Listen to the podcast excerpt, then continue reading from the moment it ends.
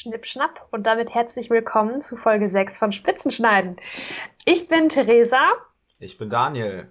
Und wir haben heute ein ziemlich cooles Gespräch geführt, ein ziemlich langes Gespräch geführt mit Christian Baumann von Essen stellt sich quer. Ähm, das ist das ja, lokale antifaschistische, antirassistische Bündnis, zu dem super, super viele Organisationen gehören. Kriegen wir die alle zusammen?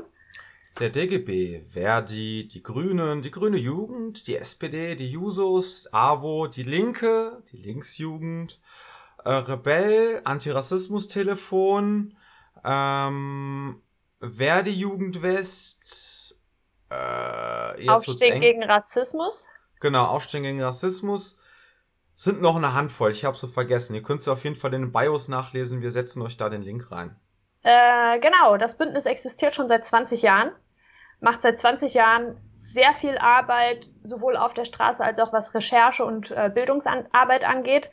Ähm, und entsprechend lang ist unser Gespräch geworden. Und dabei haben wir eigentlich, äh, ich sag mal, nur die, über die ganz neuen und relevanten Sachen, was äh, Rechtsextremismus, äh, Rassismus, Faschismus in Essen angeht.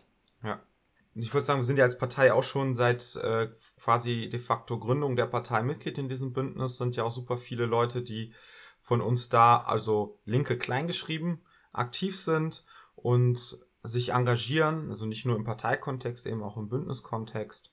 Und wir haben mit Christian, wie du sagtest, Theresa, ja die wichtigsten, ich würde sagen, so mit die zwei, drei akutesten, aktuellsten Themen, was äh, Antirassismus und Antifaschismus angeht, besprochen. Ja, ich würde sagen, dann kann es auch direkt losgehen, oder? Hallo Christian, schön, dass du es geschafft hast, in unseren Podcast zu kommen. Spitzenschneiden. Christian ist Sprecher von Essen stellt sich quer, einem antifaschistischen und antirassistischen Bündnis aus Essen und super aktiv auch die letzten Tage. Ja, vielen Dank. Ich freue mich, dass ich hier sein kann. Und bin super gespannt, was das heute wird, äh, wie wir uns so unterhalten. Ein bisschen nervös bin ich natürlich auch. Ist das erste Mal, dass ich in so einem Podcast bin, aber ich glaube, das wird eine coole Sache.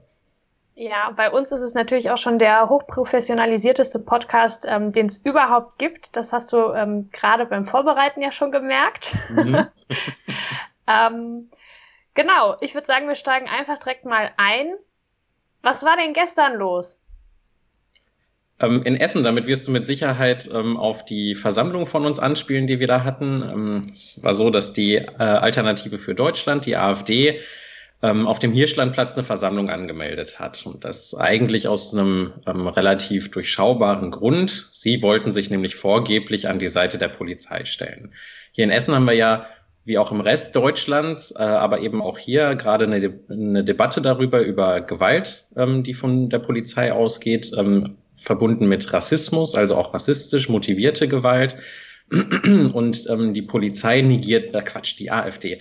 Die AfD negiert das erstmal von vornherein und behauptet, ähm, es gäbe überhaupt keinen Rassismus äh, innerhalb der Polizei und demnach sei auch alle Kritik an der Polizei absolut äh, verachtenswert und sollte eigentlich unterbunden werden. Dazu hatten die sich jetzt gestern auf den Hirschlandplatz gestellt. Und weil das eben so durchsichtig ist und durchschaubar, haben wir von Essen stellt sich quer mit allen unseren Bündnisorganisationen was dagegen organisiert. Und das Ganze war eine ganz, ganz süße ähm, Versammlung, würde ich behaupten. Das Wetter hat mitgespielt. Gut, einige Leute sind schwer verbrannt dabei. Also ich in erster Linie. ist jetzt nicht so schön. Das heißt, ich habe noch Nachwehen am Nacken. Aber das nimmt man natürlich gerne in Kauf, wenn sich da Rassisten und ähm, äh, in weiten Teilen auch äh, Faschisten, die sich in dieser Partei organisieren, auf den Hirschlandplatz stellen. Dann haben wir da natürlich was gegen. Und ich will nicht gar, gar nicht zu lange reden, das heißt, ihr müsstet mich unterbrechen, aber ich kann Nein, das gerne ein bisschen, bisschen ausführen. Ähm, dass sich die AfD an die Seite der Polizei stellt, ist wirklich ja sehr Hanebüchen. Damit versucht sie zum einen die Polizei auf ihre Seite zu ziehen, zum anderen aber auch von eigenen Verfehlungen abzulenken und auch von eigenen Skandalen äh, abzulenken. Beispielsweise, dass ein ähm, äh, Björn Höcke bei Nazi-Demonstrationen mitläuft, dass ein Andreas Kalbitz beim Bund Heimatreuer Deutscher Jugend ähm, mitgemacht hat. Das sind alles Verfehlungen der AfD, die öffentlich bekannt geworden sind durch insbesondere antifaschistische Bündnisse und auch Recherchekollektive. Und da muss man sagen, das ist der Grund, weswegen die AfD jetzt vorgestern auch einen Antrag im Bundestag eingebracht hat, die Antifa verbieten zu wollen. Da sie glücklicherweise mit ganz genau den eingetragenen Verein zu verbieten. Ähm, das ist gescheitert, weil das ja auch vollkommen abstrus ist, etwas verbieten zu wollen, das es so organisationsförmig gar nicht gibt. Aber es lässt natürlich tief blicken, dass wenn Menschen immer wieder die, den Finger in die Wunde legen und sagen, dass da ähm, Rassisten und auch äh, teils Faschisten, also wirklich knallharte Faschisten in dieser Partei organisiert sind. Ähm, die AfD dann sagt, diese Kritik möchten wir am liebsten mundtot machen. Genau deswegen standen wir da mit vielen, vielen Leuten. Die AfD hatte ähm, 100 Leute angekündigt äh, von sich auf dem Hirschlandplatz. Es kamen dann, ich glaube, 38 haben wir in der Spitze gezählt, also knapp vorbei an den 100. Wir hatten auch 100 angemeldet und waren dann irgendwas zwischen 150 und 200, ähm, total bunter, lauter, aber auch entschiedener Gegenprotest, äh, der der AfD gezeigt hat. Ähm, dieses Anbiedern, das ist Hanebüchen, das ist verkehrt und das, das wollen wir nicht, äh, dass Rassisten und Faschisten auf dieser Straße stehen. Mhm. Äh, Daniel und ich waren gestern auch mit dabei und haben ähm, aus, also wir konnten ja nicht so besonders nah ran, aber haben aus der Entfernung mal so ein bisschen geschaut und ähm, Guido Reil war scheinbar auch mit dabei. Äh, ich weiß jetzt nicht, ob man den unbedingt als AfD-Prominenz bezeichnen kann, aber er sitzt für die Partei äh, im Europaparlament, ähm, hat also schon auch einen, äh, eine wichtige Position. Ähm, ja, und der war gestern auch da. Ja, Guido Reil hat es auch ganz offen, offensiv beworben. Ähm, der hat ja, also der ist ja stark mit Essen verwurzelt. Der kommt ja aus Essen. Der war früher mal in der SPD organisiert, ist da aber immer wieder ähm, ja, negativ aufgefallen, um es mal vorsichtig auszudrücken, und hat dann in einem riesigen Paukenschlag äh, den Wechsel zur AfD vollzogen. Das ist natürlich für die SPD ein richtig ähm, beschissener Move gewesen, weil ähm, erst in der SPD inner, äh, immer gehetzt wurde von dem Guido Reil. Und dann hat er quasi dieses äh, soziale Kümmererantlitz relativ erfolgreich, würde ich sogar behaupten, mit zur AfD genommen. Das natürlich auch nur vorgeschoben. Ähm, der kümmert sich eigentlich nicht. Eigentlich hat er ähm, in dieser Stadt nicht so super viel erreicht, eigentlich gar nichts. Das Einzige, was er geschafft hat, ist eben auf den Listenplatz eins ähm, für das Europaparlament gewählt zu werden. Und so gesehen ist er eine prominente Figur innerhalb der AfD und wurde dann jetzt eben wegbefördert nach Brüssel, meldet sich da jetzt immer mit Video-Statements. Ähm, macht aber auch keine wirkliche Arbeit, außer zu behaupten, dass alle anderen keine Arbeit machen in Brüssel. Ähm, er versucht sich immer noch als äh, Steiger zu inszenieren. Der hat ja auch mal in einem Bergbau gearbeitet, aber diesen, ähm, diesen Ruhrpott-Charme, den er da ganz offensiv versucht äh, nach vorne zu tragen, das ist eigentlich auch nur so eine Maskerade und Mimikrie, um eben anschlussfähig in die Breite der Bevölkerung zu sein. Hm. Ja, das ist, äh, er wirft ja dann immer allen vor, sie würden sich nur an äh, den Parlamenten bereichern und ist dann gerade ins Europaparlament gegangen, wo du, wenn du nicht gerade auf den Kopf gefallen bist, durchaus in fünf Jahren eine halbe Million verdienen kannst oder mehr. Ähm, ich meine, es gibt einen Grund, warum Meuthen auch noch ins EU-Parlament eingezogen ist. Bestimmt nicht aus Liebe zur EU. Aber ja, das kann ich mir zumindest nicht vorstellen. Ähm, aber ähm, insgesamt ist ja gerade so, dass die AfD äh, in einer Krise steckt, könnte man ja sagen. Ich weiß nicht, ob du das gesehen hast, jetzt so mit dieser kleine Parteitag, wo 48 Prozent der Leute Meuthen gesagt haben, er hätte parteispalterisch gehandelt, also einen Antrag 48 Prozent bekommen hat. Und in Essen gerade speziell ist es ja aber auch so, so auffällig ist die AfD mit Straßenaktionen die letzten zwölf Monate nicht gerade gewesen, oder? Ich weiß nicht, wie du das siehst. Also äh, vielleicht ein Flyer stecken ab und zu mal, aber sie äh, hat alles, was sie gemacht hat, immer hinter verschlossenen Türen, ohne Angaben von Datum, Zeit, Ort oder sonst was organisiert. Ähm, ist das sowas wie ein Versuch, von den inneren Problemen abzulenken oder jetzt der Versuch, vor den NRW-Kommunalwahlen nochmal irgendwie rauszukommen? Ähm, oder wie würdest du das einschätzen? Ja, klares Ja zu beidem. Also zum einen ist das eben der Versuch, wie ich eben schon gesagt habe, von den eigenen Problemen. Die AfD hat ja auch in den Umfragewerten gerade nicht so das prickelnde Ergebnis abzulenken. Und ähm, die möchten mit diesem äh, Narrativ, sich an die Seite der Polizei, der Polizistinnen und Polizisten zu stellen, ähm, eben davon ablenken. Die möchten eben gucken, dass sie mit auf einen Zug aufspringen. Und das haben wir gestern auch in dem Redebeitrag des Bündnisses versucht rauszuskizzieren, ähm, den es so gar nicht gibt. Das heißt, sie behaupten, dass alle Welt also sie sind sehr gut im Verallgemeinern, alle Welt behaupten würde, ähm, die ganze Polizei sei ähm, rassistisch. Es würden sich nur Rassistinnen und Rassisten drin befinden. Das ist aber eine Debatte, die tatsächlich keiner außer die AfD führt. Nur, dass die AfD sich dann wieder als äh, Retterin geriert und sagt, ja, so ist das ja gar nicht dass sie diese Debatte aufmacht, dass eben diese verallgemeinerte äh, ja, Einschätzung überall nur Rassistinnen und Rassisten eröffnet hat, lässt sie dann auch wieder unter den Tisch fallen. Dass es ähm, Rassismus auch innerhalb der Polizei gibt, das ist, das ist ganz natürlich. Ähm, die Polizei ist ja auch ein gewisses Abbild ähm, einer Gesellschaft und die Mittelstudien beispielsweise, die belegen das ja schon seit Jahren, dass wir ähm, rassistische auch chauvinistische und ähm, teils auch faschistische Einstellungen in der Mitte der Gesellschaft haben und auch in der Breite. Und wenn die Polizei auch nur ein gewisses Abbild dieser Gesellschaft ist, ist es zwingend so, dass das auch bei denen der Fall sein wird bei Einzelpersonen. Ob jetzt die gesamte Institution komplett durch und durch rassistisch ist, das lassen wir mal von der AfD so dahingestellt. Hast, hast du nicht, hast du nicht für eine deutlich weichere Aussage, ähm, sag ich mal, ein paar Anzeigen kassiert? Ähm, ja, in der Tat. ähm, ähm, ja, das, das ist jetzt schon ein paar Donnerstage her. Ähm, wir haben damals ähm, äh, im Antlitz dieses äh, Terroranschlags in Hanau eine Solidaritätskundgebung hier in Essen gemacht. Und ähm, in Essen ist es ja auch so, ich weiß nicht, ähm, ob alle Zuhörerinnen und Zuhörer jetzt aus dem Essener Raum kommen oder ob ich da vielleicht auch noch einen halben Satz zu sagen sollte. Mache ich Halber jetzt aber einfach mal.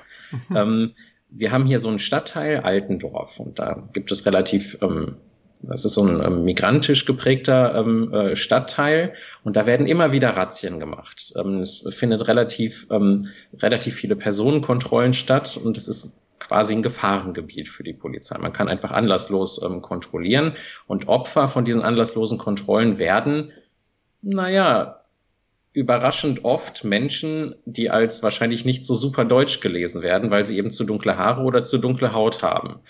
Ähm, dass das natürlich auch alles Deutsche sind, das scheint egal zu sein, aber diese Praxis, ähm, die ich da gerade beschrieben habe, das ist eben Racial Profiling. Und in diesem Sinne haben wir ähm, in der Bündnisrede dann gesagt, dass Altendorf immer wieder Ziel rassistischer Polizeikontrollen geworden ist. Wie konntest du das sagen?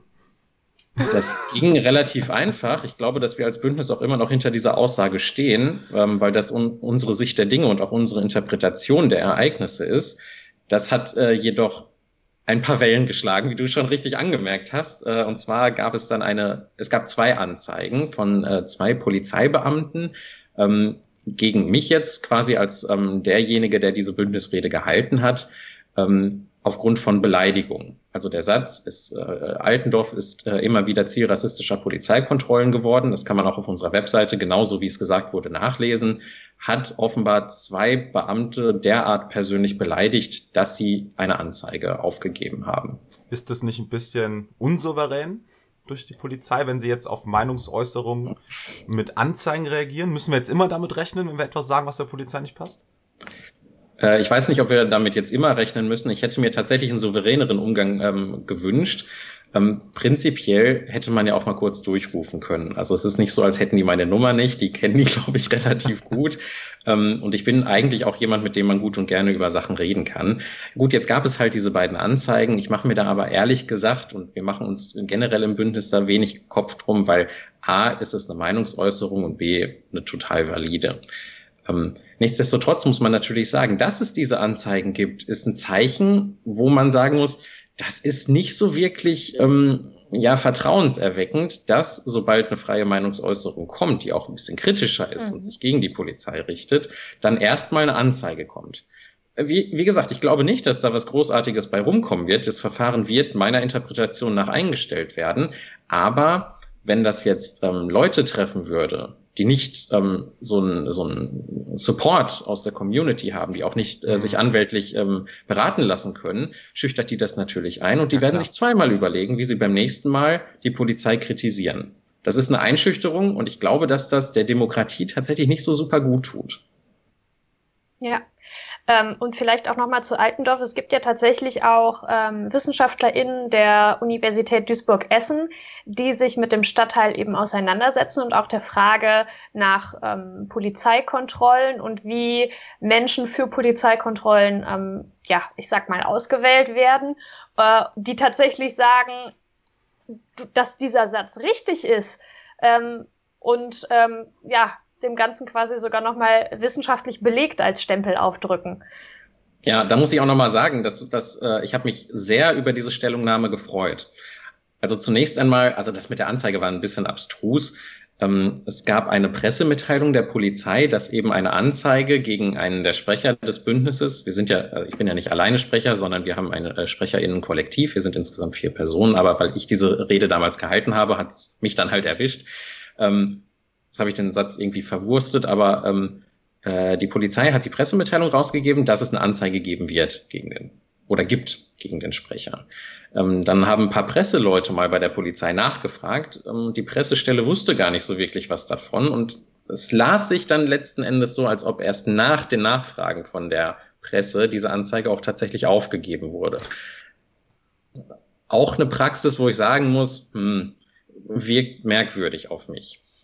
Ja, ähm, aber dass ähm, äh, die Wissenschaftlerinnen und Wissenschaftler ähm, dann zur Seite gesprungen sind und gesagt haben, na ja, basierend auf unseren Forschungen und genau das ist Kern und Gegenstand unserer Forschungen, kann man bei diesem Satz eigentlich nichts Schlimmes oder Falsches oder ähm, ja ähm, Justiziables erkennen. Das hat mich total gefreut, weil das für ähm, uns aus dem Bündnis quasi aus dem Nichts kam und ähm, das ist natürlich total wertvoll ähm, unterstützt es natürlich auch so ein bisschen uns in der Interpretation der Dinge, dass wir eben nicht vollkommen äh, daneben liegen können, wenn sich sogar Wissenschaftlerinnen und Wissenschaftler zu den gleichen Ergebnissen ja, ähm, äh, hinreißen lassen. Mhm. Was heißt hinreißen? Äh, vielmehr, dass sie zu den gleichen Schlüssen und Ergebnissen kommen.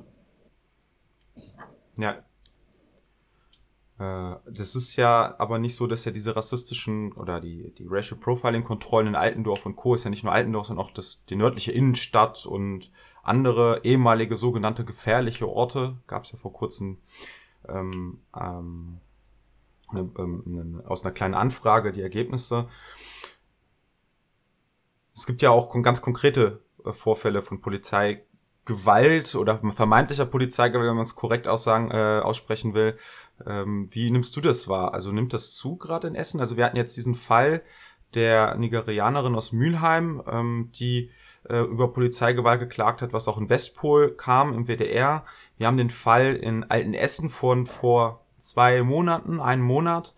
Ähm, und es sind garantiert noch ganz viele Fälle, die ich vergessen habe, aber allen voran natürlich auch der Fall von Adel B., wo es ja jetzt am äh, letzten Wochenende, am Samstag, auch eine Demonstration gab, ähm, wo es ja zu Beginn äh, eine falsche Darstellung, würde ich mal behaupten, der Polizei gab über die Ereignisse, die dann im Nachgang korrigiert wurde, als ein Video aufgetaucht wurde. Ähm, wie würdest du das oder wie würde vielleicht das Bündnis das insgesamt einschätzen? Also wir merken auch, dass es momentan eine gewisse Häufung gibt. Ähm, ob das jetzt, ob sich das jetzt gesteigert hat in den letzten Monaten oder Jahren, das, das weiß ich gar nicht ganz genau.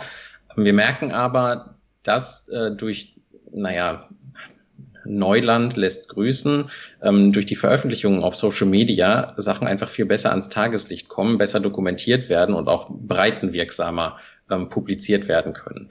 Also beispielsweise bei der äh, Familie, ähm, wo die Mutter ähm, sich bei der Polizeiwache gemeldet hat, die wurde Opfer eines Diebstahls. Sie wollte einkaufen, hat in äh, ihren Rucksack geguckt, die Geldbörse war weg, also ist sie zur Polizei, wollte eine Anzeige machen. Und so wie sie schildert, wurde sie dann eben von der äh, Polizei äh, gar nicht ernst genommen. Sie wurde quasi schikaniert, ähm, wurde quasi dann ähm, ja unverrichteter Dinge wieder nach Hause geschickt und ähm, just in dem Moment und ihre Tochter war, ähm, war schon dazugekommen, äh, als sie gehen wollten, wurden die dann von der Polizei überrumpelt ähm, und äh, sollen dann auch geschlagen worden sein. Also teilweise auch so, dass sich ähm, Beamte auf die Mutter drauf ja, drauf gekniet haben, wenn man so möchte. Ähm, und zwar derart, dass die Mutter auch keine, keine, keine Luft mehr bekommen hat und wirklich am ganzen Körper gezittert hat, wie sie sagt, und ähm, einfach Angst um ihr Leben hatte. Und das ist, das ist krass. Also ich will mir gar nicht vorstellen, wie sich das anfühlen muss, ähm, auf dem Boden zu liegen, mit dem Gesicht irgendwie im Dreck. Ähm, was weiß ich, wie viel Kilo schweren äh, Polizeibeamten oder eine Polizeibeamtin hinten auf dem Rücken zu haben und einfach Angst ums Leben zu haben, weil man nicht mehr atmen kann. Das ist eine ganz, ganz gruselige, ganz fürchterliche Vorstellung. Und wenn man sich mit den Familienmitgliedern unter, unterhält, merkt man auch, dass das und ich glaube, dass wir uns dessen gar nicht so oft bewusst werden, was das eigentlich mit einem macht, richtig traumatisiert sind. Mhm. Also ganz fürchterlich. Ähm, die Mutter beispielsweise hat Angst um ihre Kinder, die hat Angst, wenn die Polizei jetzt an denen vorbeifährt, dass wieder einfach aus dem Nichts irgendwas passieren kann. Ähm, und das darf nicht sein, das darf nicht passieren. Der gleiche Vorfall oder ein ähnlicher Vorfall vielmehr äh, in Altenessen ist ja die Familie äh, A. Ähm, ich kürze den Namen jetzt ab, das muss ja nicht sein. Ähm, auch offenbar Ziel oder Opfer von ähm, äh, Polizeigewalt geworden. Ähm, da ging es angeblich ähm, zunächst um eine Ruhestörung. Ähm, die Polizei hat sich dann aber Zutritt zur Wohnung von dem ähm, ja, der Ruhestörung be bezichtigten Menschen verschafft. Da ist die Lage dann auch eskaliert und da ist dann auch eine ganze Familie von der Polizei offenbar verprügelt worden. Ähm, da gibt es auf Instagram ein ganz eindringliches Video zu. Der, ähm, der Mensch, der da Opfer von dieser Polizeigewalt geworden ist, äh, schildert A, eindrücklich, wie das passiert ist, wie das abgelaufen ist, aber auch, ähm, was für Blessuren er hat. Mhm. Und auch er hat noch heute, und das ist wirklich schon ein paar Monate jetzt her, ähm, immer noch Blessuren im Gesicht. Das heißt, man sieht das immer noch. Und das ist, das will man sich gar nicht vorstellen. Und der dritte Fall, den du angesprochen hast, Daniel, der von ADB, das ist natürlich auch etwas, was äh, nicht gerade das Vertrauen in die Polizei gestärkt hat, dass eben ähm, vorab eine Veröffentlichung ähm, gemacht wurde, dass ähm, ähm, der Adel B auf die Polizei mit einem Messer losgestürmt sein soll und es äh, deswegen zu einer Notwehrreaktion seitens der Polizei kam. Videoaufnahmen, die dann im Nachhinein veröffentlicht wurden, haben dann offenbart, dass das eben nicht so war, der hinter einer verschlossenen Tür stand und dann eben ein Schuss von der Polizei abgegeben wurde.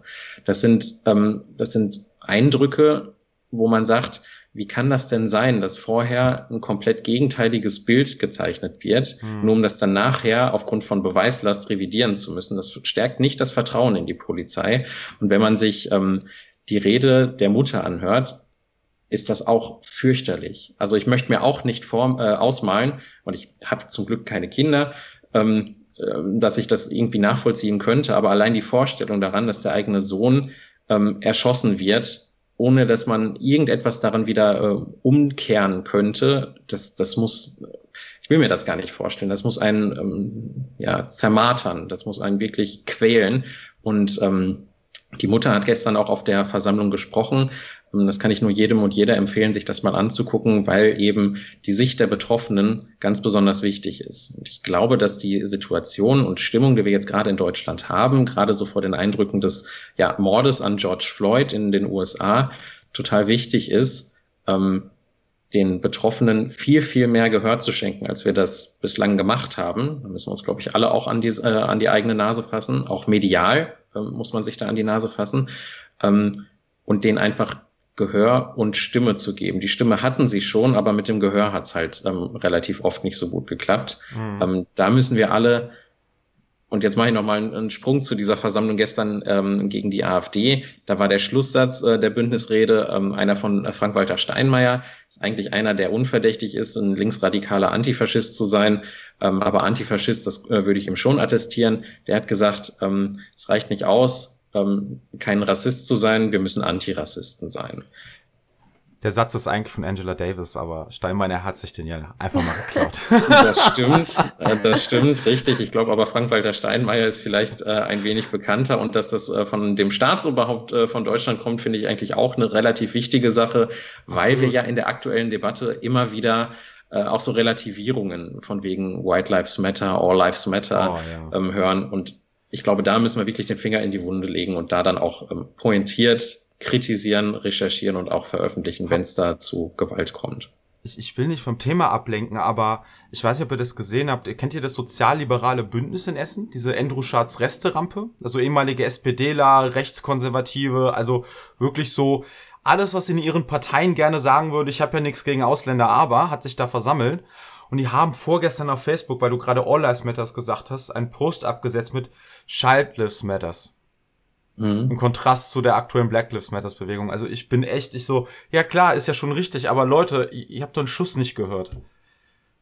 Genau, es ist, es ist nicht falsch, es ist zum aktuellen Zeitpunkt aber nicht richtig, weil, ähm, jetzt könnte man natürlich sagen, es ist jederzeit richtig, aber diese, das sind eigentlich Nebelkerzen, die abgefeuert werden, um die Black Lives Matter Proteste und auch die Bewegung zu diskreditieren, wieder in, das ist nämlich genau dieses mediale Ding, wieder in den Hintergrund zu schieben ähm, und zum Status quo, zur Normalität zurückzukommen. Und ich glaube, dass auch wir uns da als Antifaschistinnen und Antifaschisten ganz deutlich positionieren sollten und sagen, ähm, All Lives Matter stimmt aber nicht jetzt. Das tut es sowieso schon die ganze Zeit. Äh, White Lives Matter sowieso, sondern die, die jetzt gehört werden sollten, äh, und müssen. Das sind die, die hinter den Black Lives Matter Protesten stehen.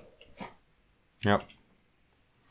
Was vielleicht ähm, nur mal aus meiner Perspektive als Mensch mit Einwanderungs-, Migrations-, whatever Geschichte, ähm, was eigentlich richtig cool wäre, wenn sich aus dieser ganzen Bewegung, die gerade auch in Deutschland ja Fuß gefasst hat, langfristig ergeben würde, dass Menschen mit äh, eben dieser Einwanderungsgeschichte sich auch in den bestehenden Bündnissen, bestehenden Strukturen, die sich natürlich teilweise auch anpassen müssen, vielleicht ein bisschen kulturell oder sonst was, aber langfristig organisieren würden, damit endlich auch die Organisation und Bündnisstrukturen auch ein bisschen die Gesellschaft ähm, besser abbilden würden. Also es ist ja nicht nur jetzt zum Beispiel ähm, Essen stellt sich quer, sondern auch die ganzen Parteien, der DGB oder sonst was. Es ist ja alles viel zu stark dominiert von Menschen ohne Einwanderungsgeschichte, vor allem in Essen, wo jeder vierte Mensch, fast jeder vierte Mensch eine hat. Das stimmt. Also ich würde mich auch freuen.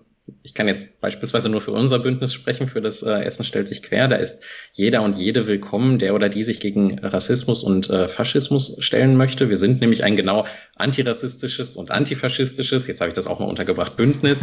ähm, wir haben allerdings in Essen auch noch andere Angebote. Beispielsweise zu nennen, ähm, ist mir immer ganz wichtig, Pro Asyl, die vorzügliche und erstklassige Arbeit machen, aber auch, und da möchte ich ähm, tatsächlich nochmal eine ganz explizite Lanze für brechen, ist das Antirassismus-Telefon. Das Antirassismus-Telefon und Essen stellt sich quer, verbindet seit und dann droppe ich das jetzt auch noch. Wir sind jetzt ein Bündnis, das seit 20 Jahren gibt. Schon seit 20 Jahren eine super enge ähm, Zusammenarbeit und äh, Verbindung. Ähm, und das Antirassismus-Telefon hat die Familien von den Fällen, die du, Daniel, jetzt eben gerade beschrieben mhm. hast, ähm, ähm, jedenfalls die jüngere Geschichte, ganz eng und ganz vortrefflich äh, mit begleitet. Die stehen denen zur Seite, die spenden Trost, die spenden ein offenes Ohr, die spenden aber auch ähm, Unterstützung, was beispielsweise anwaltliche Beratung angeht. Also man, man kann gar nicht oft genug sagen, wie wichtig dieses Bündnis ähm, das Antirassismus-Telefon in Essen ist, weil die eine erstklassige Arbeit machen. Und ich kann nur jedem und jeder von den Zuhörenden und Zusehenden empfehlen, ähm, sich das mal bei ähm, Instagram, Facebook oder Twitter an. Ah, Twitter weiß ich gerade gar nicht, ehrlich gesagt, ob die einen Twitter-Account haben, aber definitiv Instagram äh, und Facebook. Die haben auch eine Internetseite. Guckt euch das an. Und wenn ihr euch antirassistisch in Essen und wenn es jetzt nicht partei- oder gewerkschaftsförmig sein soll, organisieren wollt, dann ähm, ruft mal beim Antirassismus-Telefon durch. Ähm, wenn wir von Essen stellt sich quer dann den Kontakt herstellen können, machen wir das natürlich auch immer gerne. Mitmachen, mitmachen, mitmachen. Ja, so genug Werbung.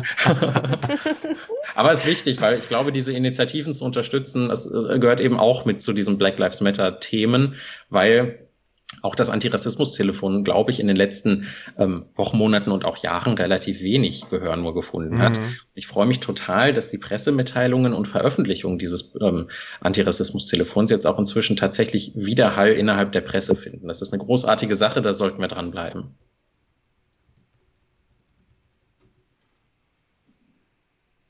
Aber wir wären ja hier nicht im Gespräch mit ESSQ und Christian und auch nicht in Essen, mhm. wenn wir nicht über etwas ganz Tolles sprechen würden. Also in Essen, da gibt es so eine Truppe, das sind ganz stabile Jungs, die laufen jeden Donnerstag durch ihren Stadtteil, um die deutsche Frau, das deutsche Kind, den deutschen Spargel zu schützen. Und sie nennen sich Stiller Jungs. Und äh, ESSQ Stille bleibt bunt und ganz viele andere Organisationen sind schon seit zwei Jahren dabei, gegen sie zu protestieren, aber sie sind ein bisschen wie Herpes, sie sind immer noch da. Christian, was machen wir falsch? Wer sind die Stiller Jungs und was machen wir falsch? Wieso werden wir sie nicht los? Und Tink, ja, sag mal, warum, warum sind wir sie nicht losgeworden? Was zur Hölle? Das ist jetzt aber auch eine ganz, das, das kann man ja ganz knapp beantworten. Die genau. Nicht die richtige Fußpilzcreme oder so gehabt, oder ich weiß es nicht. Ich kann, ich, kann da tatsächlich ein Wort zu sagen, wenn ihr möchtet. Ja, sag doch mal, sag doch mal, versuch mal so kurz wie möglich und knapp zu beschreiben, wer sind die Stähler Jungs und warum sind sie ein Problem? Ja, die erste Frage kriege ich vielleicht noch kürzer hin, die zweite vielleicht nicht ganz so kurz. Ähm, aber ihr habt mich auf eigene Gefahr hin eingeladen. Gut, also wer sind die Stähler Jungs? Ähm, die Stähler Jungs, das ist ein äh, Zusammenschluss von ähm, Personen, meistens Männer, die sich da zusammengefunden haben, die eigentlich ähm, schon seit enorm langer Zeit zusammen ähm, auftreten. Die hießen nicht immer Stähler Jungs, äh, aber das waren immer Leute, die aus der rechten Fußballszene kommen und ähm, da quasi ihre, ihre Wurzeln und ihre Heimat haben. Das sind aber nicht nur äh, Fußball, also recht, rechte Fußballfans und Hooligans, sondern eben auch äh, Rocker, beispielsweise von den Bandidos oder ähm, Türsteher, die sich da zusammengefunden haben. Und die als Organisationsform Stähler Jungs treten jetzt seit zwei Jahren in Erscheinung hier in Essen und marschieren. Ähm, sie selber behaupten, es seien Spaziergänge. Ähm, zunächst äh, wöchentlich, inzwischen haben sie jetzt durch Corona eine kleine Zwangspause gemacht, ähm, durch den Stadtteil Stehle, machen das auf eine Art und Weise, ähm, die an sich ganz geschickt ist. Sie haben keine Transparente dabei, sie haben keine Fahnen, sie haben keine Sprechchöre, keine Parolen, sondern sie versuchen einfach nur, ähm, ja, da zu sein, präsent zu zeigen, die Schultern breit zu machen und ähm, wir sagen dazu, ähm, ein Konzept der Raumnahme durchzuführen. Sie wollen einfach ähm, ähm, öffentlichen Raum strittig machen, ihn besetzen und den für sich reklamieren. Und was bringt das? Also ich meine, ähm, toll, dann bin ich im öffentlichen Raum. So what? Richtig. Ähm, die, die Stiller Jungs gerieren sich als eine Art Bürgerwehr. Die behaupten, dass wenn sie endlich auf den Straßen sind, endlich wieder ähm, äh, Recht und Ordnung in Städte herrschen würden. Was natürlich absolut abstrus ist, weil Stähle beispielsweise eine der geringsten Kriminalitätsraten hier in Essen hat. Ähm, es bedarf also nicht die Stähler Jungs. Stattdessen gibt es, seit die Stähler Jungs dort sind, äh, gesteigerte Kriminalität, ähm, weil ähm, das darf man auch nicht zu kurz kommen lassen. Diese Stähler Jungs nicht einfach nur still durch den Stadtteil ziehen, sondern auch immer wieder negativ auffallen. Beispielsweise haben Teile von denen ähm, eine Bar in Stähle überfallen. Da mussten Polizeieinsatzkräfte herangezogen werden. Es war ein ähm, Polizeihund im Einsatz. Es wurde versucht, ähm, einen Festgenommenen äh, wieder zu befreien. Der Kampfhund musste sich dann in einen dieser äh, Personen da verbeißen. Also das sind Leute, die, wenn sie erstmal aufgedreht haben und ähm, wie so Berserker ähm, rumhantieren, wirklich, wirklich ähm, schwer einzufangen sind. Ähm, es gab Körperverletzungen gegen Gegendemonstrierende. Es gab äh, einen Hitlergruß, der auch inzwischen, ähm, äh, wie heißt das, äh, rechtskräftig zur Verurteilung gekommen ist ähm, seitens der Stähler Jungs. Ähm, äh, durch die Recherchen, ähm, die wir zum großen Teil auch mitbegleitet haben vom Bündnis Essen, stellt sich quer ist rausgekommen, dass die sich momentan äh, im russischen Netzwerk VK tummeln und da beispielsweise ähm, zum Geburtstag von Adolf Hitler alles Gute wünschen. Dass sie sich aber auch gegenseitig ähm, Torten schenken, das kann ich nur empfehlen, guckt euch das mal auf unserer Webseite an. Ähm, das ist eine Torte, ähm, wo mit Fondant muss das sein, ähm, ähm, in Schwarz-Rot-Gold ähm, äh, alles überzogen wurde und drauf sind Hakenkreuze. Ähm, und ähm, ähm, ein Schriftzug vom deutschen vom deutschen Volke müsste das glaube ich gewesen sein. Also das sind Leute, die ganz klare und ganz offenbare rechte und rechtsradikale neonazistische Bezüge haben. Und das Problem, das war die andere Frage, ähm, warum wir noch keine keine Fußpilzcreme gegen die entwickelt haben, ist A, es ist kein Fußpilz, es sind Rechtsradikale, die kriegen wir nicht einfach mit einer Creme weg. Das, ist, das wäre zu einfach. Ich würde mich auch freuen, wenn wir das hätten, aber du das magst äh, meine Analogien nicht. nicht. ich weiß. ja. Ähm, und das, das große Ding ist, ähm, das, was Stehle so ähm, schwierig macht für ja, die antifaschistische Bewegung, ist, dass diese Stehler Jungs dort seit 10, 20 Jahren einfach wohnen. Bei klassischen rechten und rechtsradikalen Demonstrationen, die wir hier in Essen haben, beispielsweise, ähm, wie wir sie vor kurzem auf dem Willy-Brandt-Platz hatten, als Dominik Horst Röseler, ähm, ein Rechtsradikaler, eine Versammlung hier äh, in Essen angemeldet hat, dann sind von allen Himmelsrichtungen äh, Rechte und Rechtsradikale nach Essen gekommen, sind demonstriert. Ähm, aber das löst sich irgendwann auf, die fahren wieder nach Hause. Bei den Stähler Jungs ist das was anderes. Die laufen durch den Stadtteil die sind irgendwann fertig, die gehen um die nächste Ecke und dann wohnen die da. Und das macht äh, eben auch den Gegenprotest so schwierig. Und auch da muss man dann eine Lanze für so lokale Bündnisse wie Mut machen, Stähle bleibt bunt brechen, die sich diesen Aufmärschen immer wieder entgegenstellen, weil diese Menschen, ähm, die diese Gegenproteste organisieren gegen die Stähler-Jungs, auch am Ende um die Ecke gehen und dort zu Hause sind und den Stähler Jungs, gegen die sie gestern noch demonstriert haben, den nächsten Tag beim Bäcker, beim Optiker, beim Whatever ähm, begegnen. Und da kann man gar nicht genug äh, für sagen, Menschenskinder, habt ihr Mut, habt ihr irgendwie äh, ja, Werf, euch gegen die Leute dort zu positionieren. Das ist sehr beeindruckend und ähm, ja, eigentlich etwas, das glaube ich überall Praxis machen sollte, äh, eben nicht klein beizugeben und trotzdem immer wieder zu sagen, das sind äh, Rechte, das sind Rechtsradikale, ähm, das sind teilweise auch Nazis, die dort mitlaufen und die haben hier in diesem Stadtteil nichts zu suchen. Sie machen ihn eher unsicherer als sicher. Ich habe an der Stelle vielleicht auch mal eine kleine Geschichte zu erzählen. Ähm, wir haben vor einem guten Jahr einen Infostand in Stele gehabt. Ähm, da haben wir, das war äh, anlässlich des Tages äh, des Sieges über den Faschismus, ähm, also der 9. Mai. Ja, genau, der 9. Mai. ähm, und da hatten wir einen, einen Infostand von der Partei aus, und das fiel lustigerweise halt auch auf einen, einen Donnerstag, wo die also immer ihre Spaziergänge gemacht haben. Ähm, und wir waren eigentlich schon relativ früh da, mittags. Also noch lange bevor die Stiller Jungs äh, ihre Runde drehen.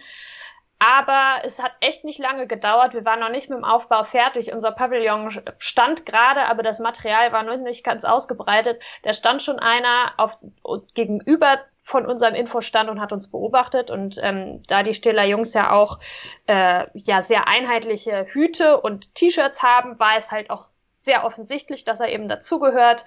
Ähm, dann bin ich zu dem rüber und habe mich mit dem unterhalten. Und das war sehr erschreckend, weil der tatsächlich eigentlich mehr oder weniger den Holocaust mir gegenüber geleugnet hat. Wir können uns ja nicht sicher sein, äh, weil die Geschichtsbücher, die sind ja von den Alliierten geschrieben worden und all solche Sachen. Ähm, ich habe die Diskussion irgendwann abgebrochen, weil das sind Verschwörungstheorien und wenn jemand glaubt, dass äh, wissenschaftliche Bücher nicht die Wahrheit schreiben, ja gut, dann hat man auch im Grunde keine richtige Diskussionsgrundlage mehr. Äh, wir sind dann später noch losgegangen und haben an Stolperstein, in Stele gibt's da auch eine ganze äh, Reihe von, Rosen niedergelegt und auch nochmal einen Text, um eben an die ähm, Opfer des Holocausts zu gedenken. Äh, und nach zwei, drei Stolpersteinen ist mir aufgefallen, dass uns ein Typ hinterherläuft, der eine Kamera dabei hatte. Und dann haben wir an einem Stolperstein Rosen abgelegt und ich höre es hinter mir klicken. Und äh, den habe ich zusammengefaltet, wie ich noch nie jemanden zusammengefaltet habe, weil der wirklich uns einfach, der hat einfach Fotos von uns gemacht und wollte dann sagen, ja, das ist doch was Schönes, was Sie hier machen. Ja, Sie müssen trotzdem fragen, bevor Sie ein Foto machen. Sie haben überhaupt gar kein Recht, ein Foto von mir zu machen, wenn Sie nicht fragen.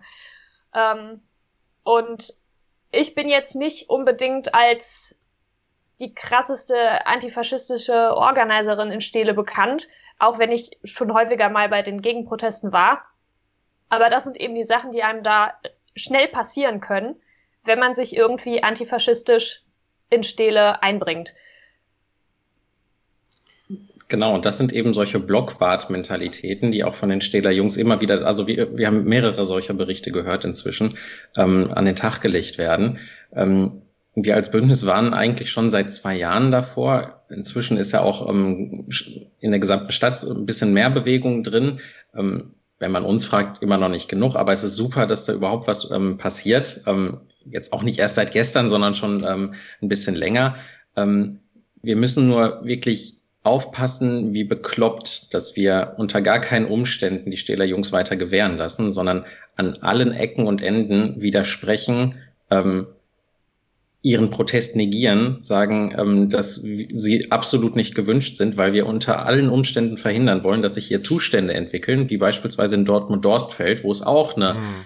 ähm, rechte, ich sage jetzt nur rechte Szene gibt, ähm, die sich dort organisiert, die dort lebt. Okay, in Dorstfeld Gut, es sind wirklich ähm, ähm, Parteikader der Partei Die Rechte, das sind richtig krasse Nazis. Äh, die haben dort ein das Graffiti, äh, Graffito wird ja vielen äh, vielleicht noch bekannt sein, äh, Nazi-Kiez auf so einer Garagenwand gesprüht, ähm, das dann das muss man sich mal vorstellen. Dieses, ähm, dieses Graffito äh, Nazi-Kiez wurde entfernt und es musste tagelang von der Polizei bewacht werden, weil eben Gefahr gelaufen wäre, dass die Nazis das wieder übersprühen würden, weil sie das als ihren Stadtteil, als ihr rechtliches Hoheitsgebiet sehen und diesen Stadtteil für sich reklamieren. Und dort gelten in ihren Augen ihre Gesetze. Sowas kann, darf, soll und wird auch nicht in Stele passieren, solange wir noch irgendwas in dieser Stadt als Demokratinnen und Demokraten zu sagen haben.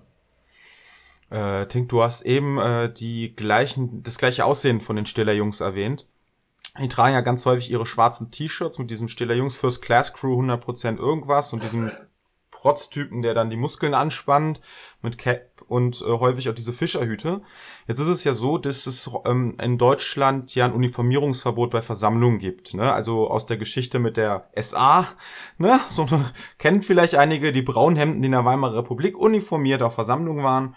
Und es gibt ja auch immer wieder äh, Anklagen deswegen, also 2008 gegen die Rechte, als sie mit Stadtschutz Dortmund durch die Gegend ging, 2000, dann war das 16 oder so mit der Scharia-Polizei in Wuppertal, aber auch vor kurzem erst, ähm, ich glaube, waren das Dresden-Fans oder so, die in, ähm, in martialischer Art und Weise uniformiert äh, beim Auswärtsspiel auftraten, so eine Fackelmarsch-Style.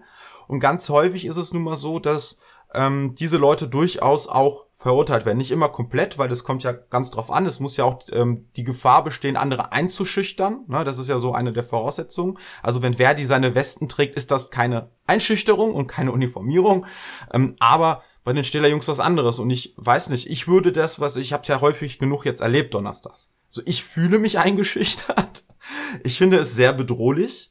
Ähm, habt ihr da mal versucht oder hat da irgendwer versucht, was zu machen in der Richtung? Ich glaube sogar, aber das ist jetzt ähm, gefährliches Halbwissen und Hören sagen, ähm, auch von oberster Stelle des Landes, dass eben da versucht wurde, ähm, rechtlicherseits zu prüfen, ob das äh, unter das Uniformierungsverbot fällt. Und meines Wissens nach ähm, wurde da keine Uniformierung erkannt. Aber was ist denn also, dann der Maßstab? Also ich meine, wenn Dresden-Fans mit gleichen T-Shirts und Mütze rumlaufen, ist das Uniformierung? Hier nicht? Weiß ich tatsächlich gar nicht. Ähm, müsste ich vielleicht nochmal klären. Also ich finde das einen coolen Ansatz, nochmal das zumindest versuchen. Hm.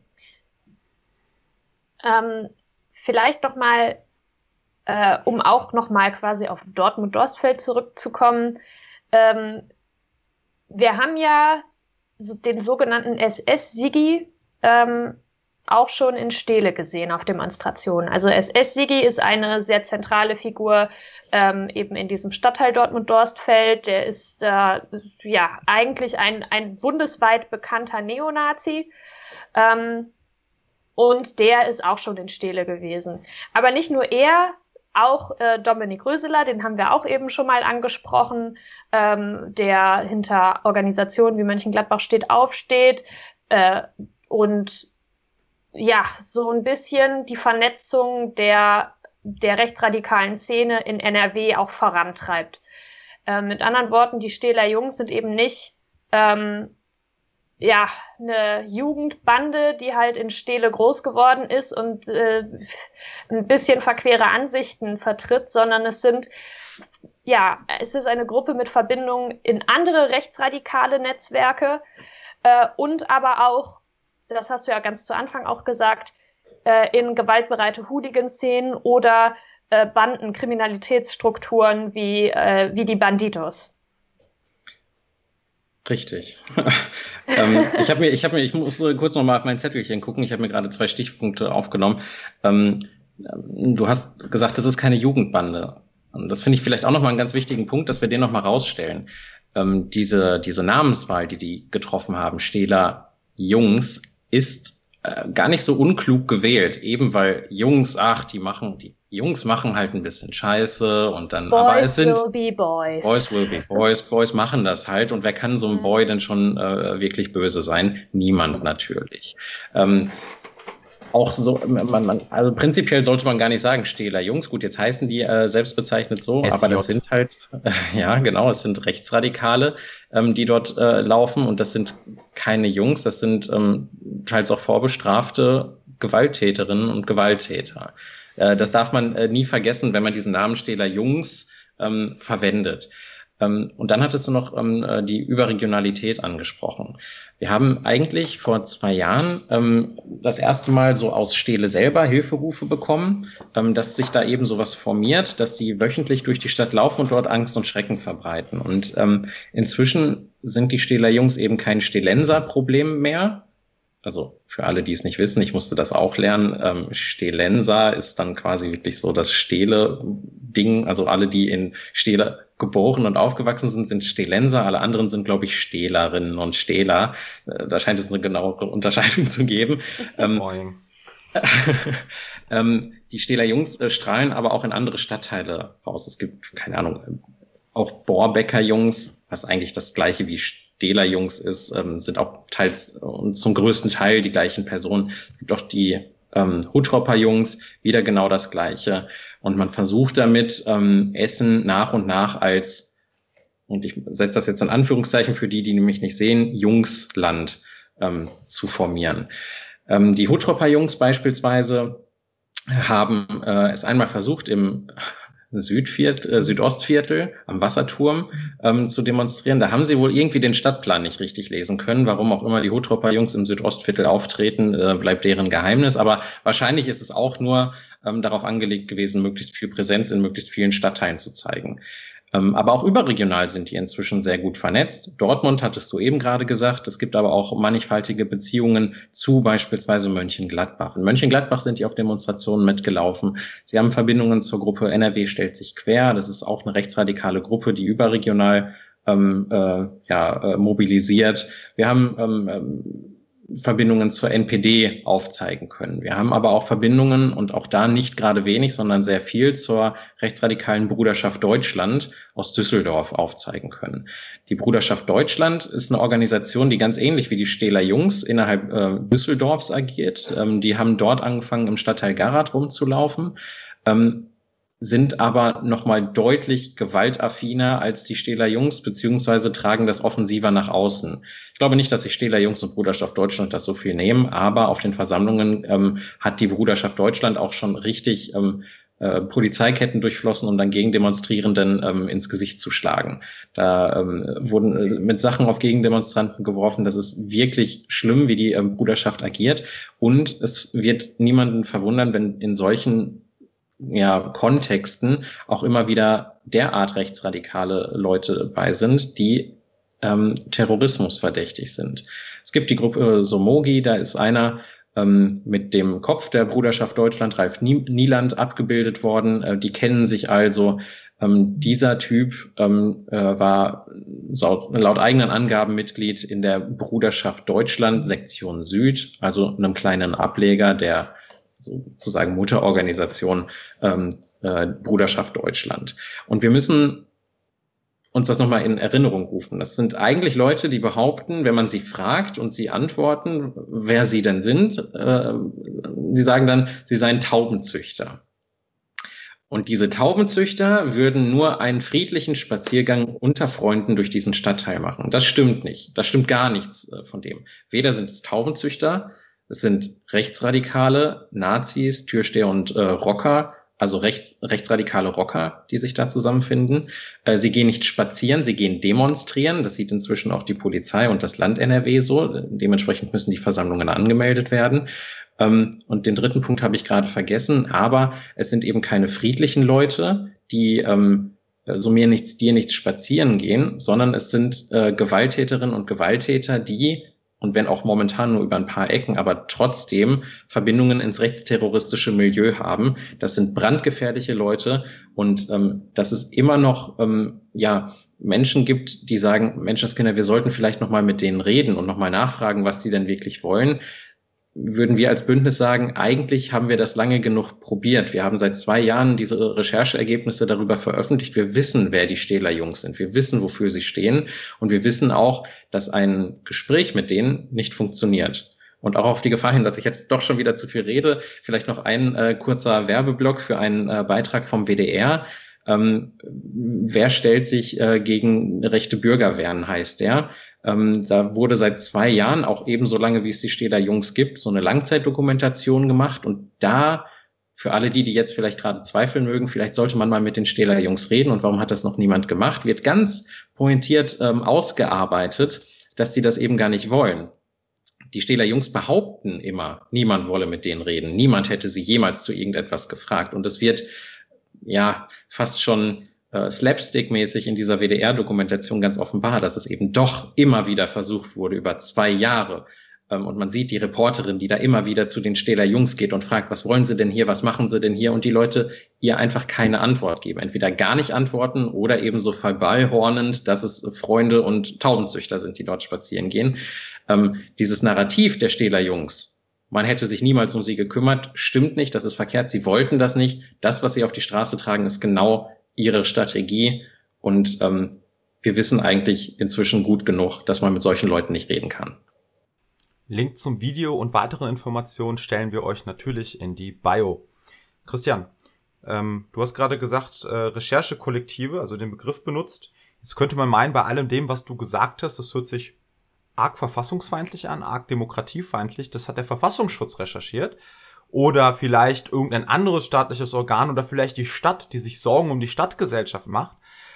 Aber wir wissen ja, vielleicht nicht alle Hörerinnen und Hörer, aber wir drei zumindest das waren sie nicht. Ja, leider nicht. Tatsächlich hätten wir auch erwarten müssen oder hätten das erwartet, dass äh, das eigentlich von dem Verfassungsschutz, jedenfalls wenn er seine Aufgabe tatsächlich wahrnehmen würde, hätte kommen müssen.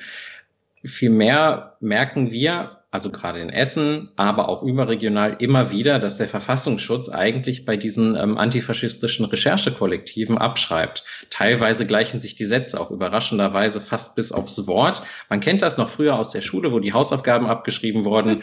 äh, darf ich das abschreiben? Ja, aber guck, dass es ein bisschen anders klingt. Und genau so lesen sich auch teilweise Verfassungsschutzberichte. Gerade was ähm, zu den Stähler Jungs, aber auch der Bruderschaft Deutschland angeht. Und auch überregional merken wir das, ähm, dass wir beispielsweise mit Recherchekollektiven wie äh, Exif wirklich wahnsinnig gute Akteurinnen und Akteure haben, die ein wahnsinniges Wissen aufgebaut haben, die richtige Archive darüber führen und die dann auch ähm, tatsächlich als einzige momentan in der Lage sind, Verbindungen aufzudecken, Netzwerke aufzuzeigen und genau zu sagen, na ja, ähm, dass ein Thomas, Thomas heißt er, meine ich, Thomas E., ähm, äh, eben nicht seit mehreren Jahren nicht mehr in der rechten Szene aufgefallen ist, wie der Verfassungsschutz das behauptet hat. Das stimmt nicht, sondern wir können das sogar belegen. Hier habt ihr Beweisstück A, B, C, D und E. Und wenn wir bei Z angekommen sind, seid ihr vielleicht auch endlich überzeugt, dass das nicht wahr sein kann, was ihr dort postuliert habt. Man kann gar nicht genug sagen, wie wichtig diese Arbeit ist und wie sehr wir ähm, sowohl als Antifaschistinnen und Antifaschisten, die diese Rechercheergebnisse nutzen, ähm, darauf angewiesen sind und wie dankbar wir darum sein müssen. Ähm, denn anders als beim Verfassungsschutz kriegen diese Kollektive eben keinen müden Cent dafür. Die sind auf Spenden angewiesen und da kann man auch nur für aufrufen, support your local Antifa.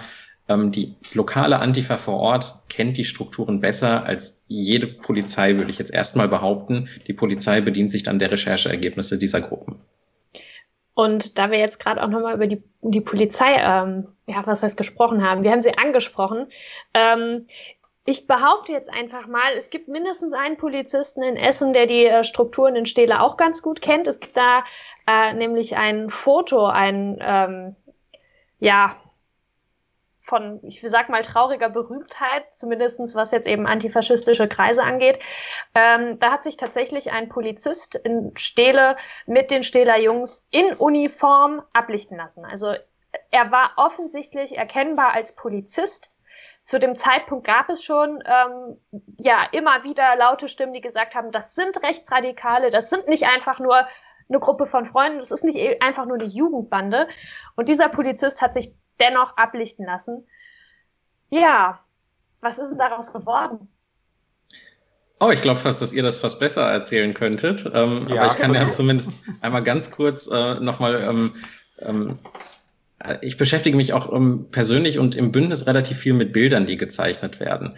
Wenn wir uns äh, die Proteste in Stele anschauen, dann ähm, wird da ein Bild gezeichnet, dass der Gegenprotest eigentlich viel schlimmer ist als die Gruppe, gegen die die auf die Straße gehen. Also alle, die sich äh, das schon mal in Stele angesehen haben, werden das bestätigen können. Alle, die es noch nicht gemacht haben, guckt euch das, auch wenn ich nicht hoffe, dass es wieder nötig sein wird, beim nächsten Mal dann an.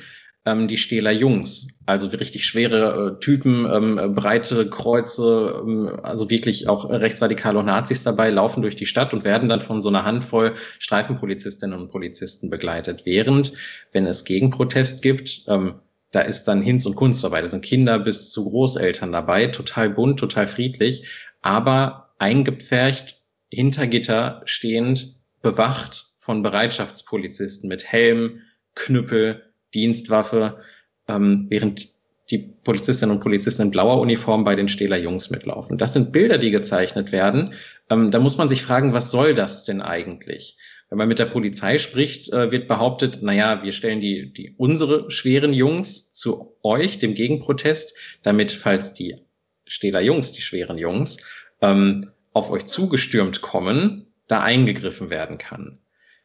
Das mag man vielleicht sogar noch als Argument durchgehen lassen. Da, wo es dann aber problematisch wird ähm, in dieser Erzählung, ist, dass die äh, schwer gepanzerten und mit äh, Schlagstöcken ausgestatteten Beamtinnen und Beamten mit dem Rücken zu den Stähler Jungs stehen. Und ich glaube, wenn ich mich recht entsinne, da wo die Gefahr ist, da guckt man meistens hin. Das heißt, es wird eigentlich nicht ähm, die Stähler Jungs werden nicht als Gefahrenpunkt äh, wirklich gesehen, sondern vielmehr der Gegenprotest, was absolut Hanebüchen ist. Es ist noch niemals etwas von äh, diesem Gegenprotest ausgegangen, was irgendwie kritikabel oder justiziabel gewesen wäre. Es ist noch niemals Gewalt von dem ausgegangen, ganz im Gegenteil zu den Stähler Jungs. Und dass so ein Bild gezeichnet wird, ist eben auch ein politisches. Da müssen wir auch immer wieder darauf hinweisen, dass sowas nicht geht. Ähm, was die ähm, Geschichte mit dem Polizisten angeht, ist das ja genau das Gleiche. Die Stähler Jungs versuchen ja so eine Art politische Mimikrie. Wir sind die Kümmerer, wir sind die, die für Recht und Ordnung sorgen. Und Leute, guckt mal, sogar die Polizei steht auf unserer Seite und nicht nur auf unserer Seite, sie steht inmitten von uns. Das ist natürlich auch ein ganz klar politisch gewähltes Foto gewesen, um zu sagen, na ja, eigentlich sind wir auch nur der verlängerte Arm der Polizei. Und deswegen ist das so kritikabel gewesen, dass der Polizist sich dort, äh, dort hat ablichten lassen. Und ich glaube fast, das will ich euch gar nicht vorwegnehmen, ähm, dass ihr da ein bisschen mehr zu sagen könnt, wie das dann letztlich ausgegangen ist. Hm. Unbefriedigend. Wir haben das ja aufgegriffen in Texten in unserer eigenen Zeitung und in online als Linke und haben dann eine Dienstaufsichtsbeschwerde geführt gegen, ich habe den Namen vergessen, ähm, boah, ich weiß nicht mehr, wie der hieß. Schall und Rauch. Schall und Rauch. Also gegen den äh, abgebildeten Polizisten. Ähm, man konnte halt nur einen erkennen. Es waren ja zwei auf dem Bild. Der eine stand ja mit dem Rücken hm. zur Kamera und der eine stand mittendrin mit dem Gesicht. Das heißt, den zweiten konnte man nicht erkennen, den einen schon. Und äh, daraufhin wurde er, ähm, ich weiß gar nicht, beurlaubt quasi während der Ermittlungen. Ähm, dann äh, der, auf, der konkreten Aufgaben, die er bis dahin hatte, im Stadtteil Stele entbunden und woanders eingesetzt. Und dann kam das Ergebnis, ja, blöd gelaufen, passiert nie wieder, der wird jetzt woanders eingesetzt. So, das war ungefähr das Ergebnis. Ähm, und leider muss ich zugeben, dass es irgendwie gefühlt jedes Mal äh, das Ergebnis ist, wenn ich äh, über eine Beschwerde oder sonstige Form mit der Polizei in Essen Kontakt hatte, habe ich auch schon über meinen Job ähm, mehrmals ähm, Beschwerdebriefe oder auch andere Sachen an äh, die Polizei geschickt und im Prinzip war das Ende des Liedes immer, ja, könnte vielleicht, ganz, ganz, ganz, ganz vielleicht was dran sein, aber eigentlich nicht. Das sind alles total liebe Jungs, die wir ja haben und der macht jetzt auch was anderes und dann ist es gut. Ja? So, und das ist deswegen sehr unbefriedigend gewesen. Mhm, also als, Link, als, Linke, als Linke fordern wir ja da ja zu, äh, fordern wir, glaube ich, ja dazu recht eine unabhängige Beschwerdestelle, die komplett vom Polizeipräsidium losgekoppelt ist, die solche Sachen untersucht und auch während der Untersuchung die äh, Suspendierung äh, des jeweiligen Beamten, beziehungsweise die Beurlaubung, wenn man es nicht so hart nennen möchte, äh, dass eben dieser Fall wirklich ganz konkret aufgeklärt werden kann. Weil in Essen ist es ja so, dass solche Fälle immer von der Polizeiinspektion in äh, Bochum, also vom Polizeipräsidium Bochum untersucht werden. Ich weiß nicht, ob es umgekehrt genau der Fall ist, aber es gibt standardisierte Ketten und das ist dann irgendwie immer klar, wenn hier was schief läuft, dann rufe ich bei den Kolleginnen und Kollegen in Bochum an und wir kennen das ja auch alle aus dem eigenen Unternehmen oder aus der Schulklasse von früher, so den eigenen denn ne, direkt neben einem sitzen schwärzt man vielleicht nicht sofort an, ne? Da ist man etwas zurückhaltender und dementsprechend weiß man im Vorhinein meistens auch, was dabei rumkommt. Ähm, wie viel ergeben, wie viele Verurteilungen gibt es pro Jahr wegen Polizeigewalt oder nicht sachgemäßem Umgangs in der Polizei? Das sind nicht sehr viele, ne? Ein Dutzend oder sowas? Äh, wenige, wenige Prozent. Einstellig, meine ich. Ja, es gibt ja diesen Dunkelziffer von 12.000 Fällen von Polizeigewalt und Ähnlichem. Dann gibt es irgendwie ganz wenige äh, äh, äh Untersuchungen, noch weniger Anklagen und noch weniger Verurteilungen. Ich meine, das ist wirklich weniger als ein Dutzend oder so. Ja, genau. Also so eine unabhängige Beschwerdestelle, das wäre auch etwas, was wir als antifaschistisches und auch antirassistisches, das ist ja auch gerade ein aktuelles Thema, Bündnis fordern würden und auch unterstützen. Das muss man aber auch richtig machen. Es gibt ja einige ja. Ähm, Initiativen, wo dann eine Stelle geschaffen wird, die unterhalb des Polizeipräsidenten angesiedelt ist. Das kann man sich dann auch gleich sparen, weil das dann mhm. eigentlich wieder genau das Gleiche ist, dass die Polizei ja. gegen die Polizei ermitteln würde. Ähm, es muss wirklich eine komplett unabhängige Stelle sein. Und prinzipiell, ähm, naja, die Polizei argumentiert natürlich damit, warum äh, wird einem so misstraut, man wird unter Generalverdacht gestellt. Aber eigentlich ist das Gegenteil ja wahr. Unabhängige ähm, Stellen, die wirklich komplett frei recherchieren können, die das Ganze aufdecken können, das ist eigentlich kein, keine Einschränkung von demokratischer Kontrolle, sondern ein Mehr demokratischer Kontrolle. Prinzipiell würde das auch der Polizei zugutekommen, weil eben dann dieses Geschmäckle, dass die Polizei gegen die Polizei etwas ermittelt hat und gegebenenfalls dann nichts dabei rausgekommen ist, wegfallen würde. Eigentlich würde dadurch auch die, äh, die, die, ähm, die Stellung der Polizei deutlich gestärkt werden. Dementsprechend kann ich nur aufrufen an alle Polizistinnen und Polizisten, die jetzt gerade zugucken können, äh, äh, sollten. Also ich würde das tatsächlich empfehlen, weil es die Position der Polizei im Endeffekt sogar stärken würde, wenn es sowas gäbe. Das heißt, ähm, wenn ihr in euren gewerkschaftlichen Organisationen organisiert seid, dann bringt das dort, dort nochmal ein und versucht das äh, auch aus der Polizei heraus nach vorne zu treiben, weil das eine wirklich lohnenswerte Geschichte wäre. Ich glaube, wir haben jetzt eine Stunde, Stunde mit Christian gesprochen. Stiller Jungs, AfD, Recherchekollektive. Wir stellen euch ein paar Links in die Bio wo ihr weiterschauen könnt. Auch die Website von Essen stellt sich quer, wo ihr sehr, sehr tolle Rechercheergebnisse findet zu den ganzen besprochenen Themen. Ansonsten engagiert euch antifaschistisch und antirassistisch, gerne in der Linken, aber auch woanders, ähm, sei es bei ESSQ, dem Antirassismus-Telefon, eurer lokalen Antifa vor Ort, wo immer ihr auch zuhört. Die Gewerkschaften sind auch manchmal ein ganz guter Ansatzpunkt, um antifaschistisch zu arbeiten. Manchmal sogar, das darf man jetzt nicht so laut sagen, ich flüstere das mal ganz kurz, manchmal auch die Jusos. Ähm, Definitiv sogar. psst, psst.